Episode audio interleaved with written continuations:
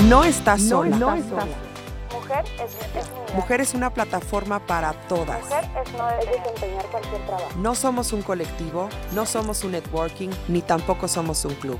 Somos una filosofía de vida. Mujer es hacer valer. Mujer es libertad. Y este es tu podcast Mujeres. Bienvenida a Mujeres Radio. Hoy nos acompaña la doctora Karen García, ginecóloga. Hola doctora, ¿cómo estás? Hola Ale, mucho gusto, muy bien. Bienvenida doctora, nosotros felices de, de personas como tú, mujeres que aportan valor a más mujeres, que esa es la intención de este, de este programa de radio. Cuéntanos un poquito, doctora, vamos a hablar este mes del amor, ¿no? que de pronto es un poco complicado eh, en situaciones donde no ves la luz, ¿no? O donde a lo mejor tenemos emociones o sentimientos encontrados que todavía no sabemos ni qué sentimos. Y, y, y hablar del amor es como, no sé, un poquito complicado. Desde tu lado médico, platícanos, ¿qué es el amor al lado de la medicina o del cuerpo humano? Claro que sí, Ale. Pues mira, hablar de amor es, es un tema que para empezar creo que no tiene ni principio ni fin. Creo por mis convicciones religiosas que el amor es la base de todo. Y en el área médica, sobre todo en el área que me compete a mí, que es el área de ginecología, estamos muy asociadas a este tema a nivel hormonal del amor. No sé si ustedes sepan que existe en nuestro cuerpo una hormona que secretamos tanto hombres y mujeres, pero la secretamos más nosotras, que se llama oxitocina. Y la oxitocina es bien llamada la hormona del amor. A ver, cuéntanos un poquito más de esa hormona. ¿Así nacemos o la vamos este, alimentando día con día o se va desarrollando con la edad? Tú cuéntanos. Bueno, mira, la, la oxitocina es una hormona que se encuentra en nuestro sistema nervioso. Se produce en una parte de nuestro cerebro que se llama hipotálamo, en la parte posterior. Es una hormona que la tenemos todos, la tenemos hombres y mujeres, pero se secreta en cantidades más altas en ciertas situaciones. Situaciones placenteras, situaciones benéficas, situaciones que tienen que ver con el sentimiento del amor.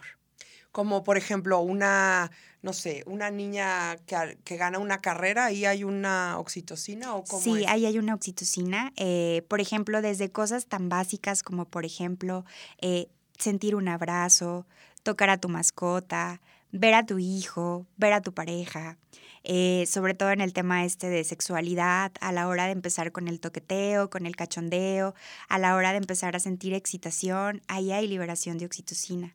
En el orgasmo hay oxitocina. Al ser mamás hay oxitocina, cuando tenemos un parto hay oxitocina, cuando escuchamos a un bebé o a nuestro bebé llorar hay oxitocina, en una mamá que amamanta hay oxitocina, al evocar recuerdos hay oxitocina, recuerdos bonitos. Entonces, ¡Ay, qué bonito! Y es algo que nosotros vamos generando mientras más, más incitemos, se, se produce más. sí, Todos podemos tú tener todos.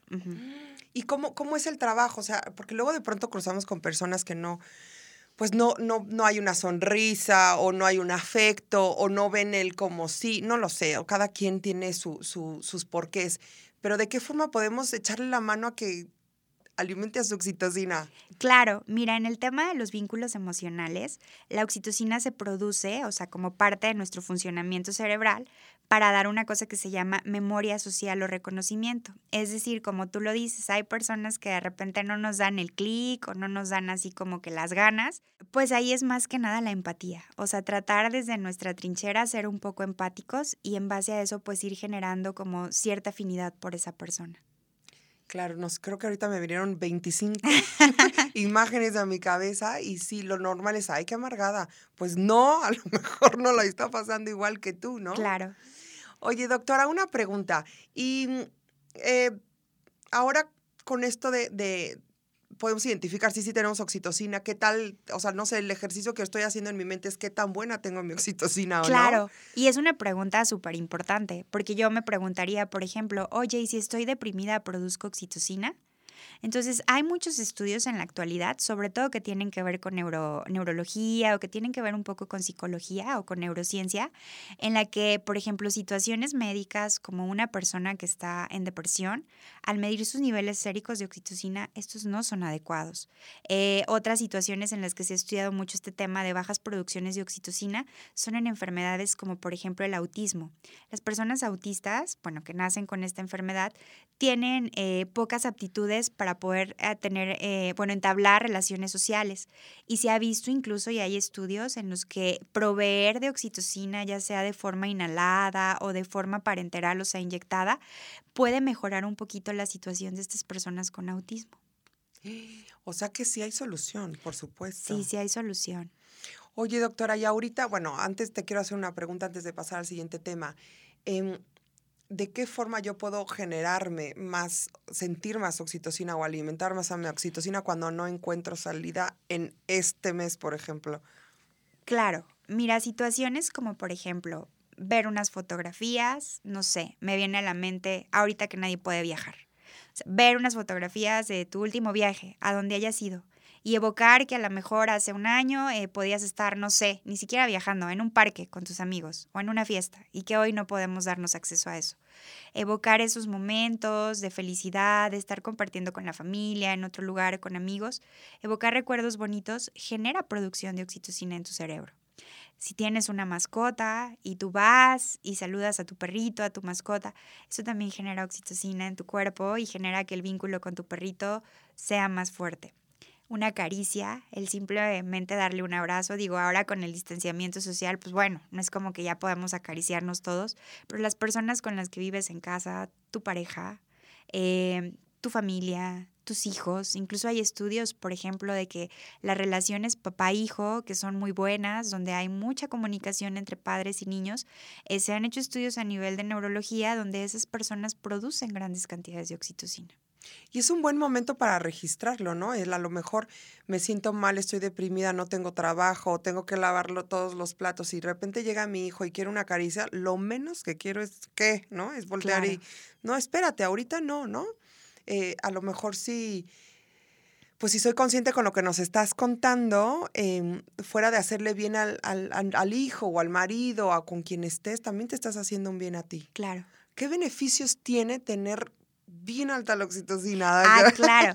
Tiene beneficios increíbles, sobre todo a nivel de ansiedad. Estamos pasando por una situación, bueno, en la que a todos se nos ha salido de control, todos estamos ansiosos, todos estamos angustiados, que si la vacuna, que si las muertes, que si todos tienen COVID, que si cada vez personas más cercanas. Entonces, la oxitocina como tal es un agente ansiolítico. ¿Qué quiere decir esto? Funciona como si nos tomáramos una pastilla para la ansiedad. ¿Qué otras cosas? Ayuda a disminuir la cantidad de, las como es contraria a las hormonas de estrés, los efectos que genera nuestro cuerpo son de calma, de relajación. Entonces, si estamos en una situación de estrés, el ayudarnos a liberar oxitocina va a disminuir esa cantidad de esas, de esas hormonas que tienen que ver con el estrés. Eh, disminuye, por ejemplo, los niveles de depresión. Hay muchas veces que toda esta situación nos tiene en casa, nos tiene encerrados, nos tiene llorando, nos tiene pues estresados. Entonces, el tratar de, de, voltear a esos vínculos con las personas con las que estamos, con nuestras mascotas, con recordar cosas bonitas de nuestro pasado, eso va a generar la liberación de oxitocina. También la parte del cachondeo, digo, pues ya no podemos salir, pero pues la pareja está allá adentro. Y entonces eso también nos ayuda a producir muchísima oxitocina. O sea que es la mejor pastilla para el remedio de todas las ansiedades y depresiones y miedos que tenemos en esta época. Claro, producir oxitocina. Oye, está buenísimo. Digo, ya sé que es un poco complicado, mujeres, lo sé, lo sé, pero es padre la solución que nos está dando la doctora. Eh, porque pues sí, nos queda claro que las pasamos complicado y así empezamos este programa de Mujeres Radio, ¿no? Con que se me olvidó el amor, ¿no? Pues que no se me olvide, porque es lo único que me puede ayudar a sentirme bien día con día, ¿no? ¿De qué forma tú crees que podemos hacer? Em, bueno, las mujeres ahorita entendemos, estamos escuchando y somos un poco más empáticas que los hombres. ¿Cómo yo le podría llegar así a mi marido o a mi hijo, ¿no? Que, que está adolescente o, o, a los, al sexo masculino como para date cuenta que la oxitocina puede ser la, la solución para nuestro bienestar día a día? Pues claro, yo creo que ahorita se nos pasa de largo con todo lo que estamos viviendo. Mm, no sé, el constante estrés tal vez, o sea, eh, el vivir el día con día, el ver todas las situaciones pues negativas que estamos enfrentando como sociedad, pues a veces creo que ni siquiera luego nos dan ganas de, de un abracito, de un besito, o sea, pero pues eso es como la cura de todos los males. Ay, doctora, oye, ¿y si es cierto que ahorita hay más embarazos que el año pasado en general? Sí. O sea que las personas sí nos ocupamos. Sí nos ocupamos y sí efectivamente la tasa de natalidad este año está un poquito más elevada. Eh, pues sí, temas de, de, estar más tiempo en casa, de compartir más tiempo con la pareja, eh, pues sí nos están llevando a, a aumentar nuestro índice de natalidad. No, pues bueno, lo había escuchado, pero pues sí, y más con lo que nos está diciendo, es como una estimulación. Claro. Oye, doctora, ¿y de qué forma si no tengo pareja?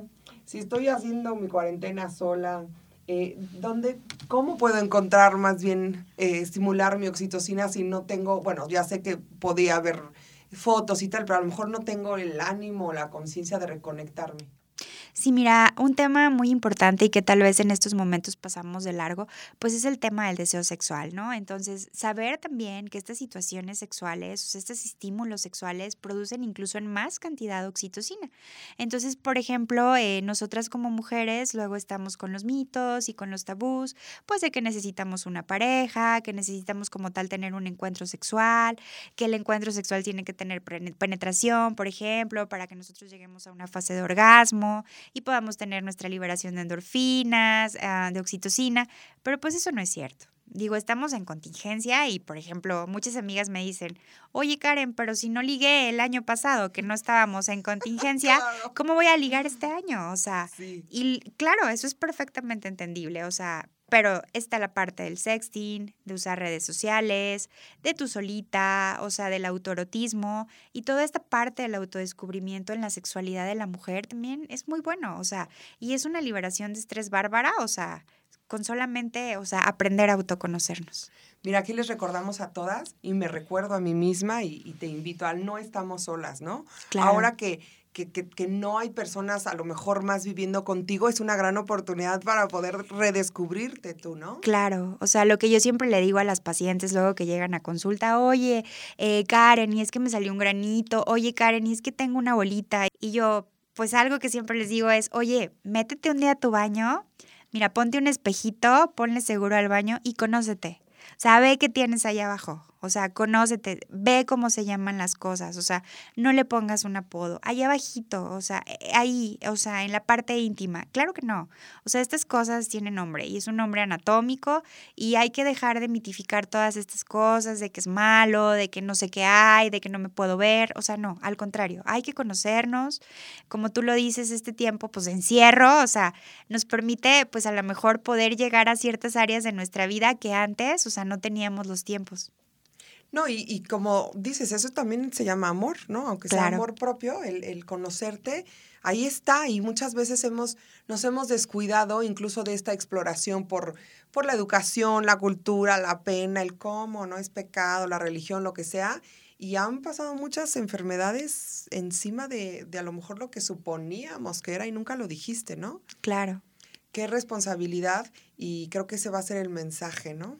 Sí, pues como tú lo dices, o sea, no podemos amar a nadie si no nos amamos a nosotras mismas. Entonces, parte del amor, o sea, del amarte a ti misma, de digo, fuera de la producción de oxitocina y esta cosa de, de, sentirte bien, o sea, pues parte de amarte, o sea, es tener salud. Y parte de, de, tener salud, al menos en este plano de la ginecología, sí es mucho tu autoexploración. Mínimo una vez al mes, o sea, ver qué está pasando, tocar tus senos, saber cómo son. ¿Para qué? Para que el día que algo malo pase, al menos tú puedas saberlo. O sea, tú seas la primera en decir algo aquí no está bien y que te hagas un cariñito, o sea, también. Ah, claro, parte, por ¿no? supuesto, o sea. sea. pasada, ¿no?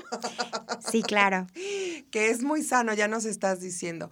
Doctora, muchas gracias. Gracias por, por aportar esto y, y, poner el granito en nuestro, en nuestro pensamiento y en nuestra conciencia de lo importante que es el amor para nuestra salud.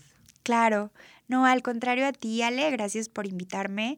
La verdad, yo les digo a todas, o sea, no hay nada más maravilloso en este mundo que ser mujeres, porque la verdad somos seres tan complejos, tan maravillosos, generadores de vida. O sea, yo siempre digo, nosotras generamos vida y no solamente en el útero, ¿eh? en todo lo que hacemos. Claro, sabes que yo he estado en lugares donde veo que llega una mujer y contagia una mesa, ¿no? O sea, se nota que llegó una mujer. Eh, es importante que cada una sepamos lo que generamos en las otras personas, sean hombres, niños, eh, adultos, jóvenes, lo que sea la mujer con- puede contener eh, una, una atmósfera agradable o desagradable también. ¿eh? Yo he llegado enojada a mi casa y to- pongo de genio a todo el mundo.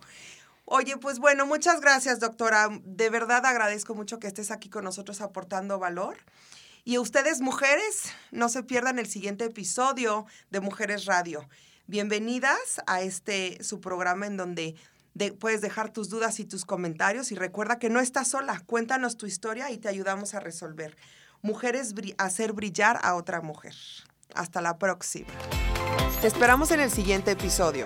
Síguenos en nuestras redes sociales, en Facebook Mujeres y en Instagram mujeres.cro. Queremos escuchar. Queremos. Escríbenos tus comentarios y dudas. Nosotras buscaremos soluciones para ti.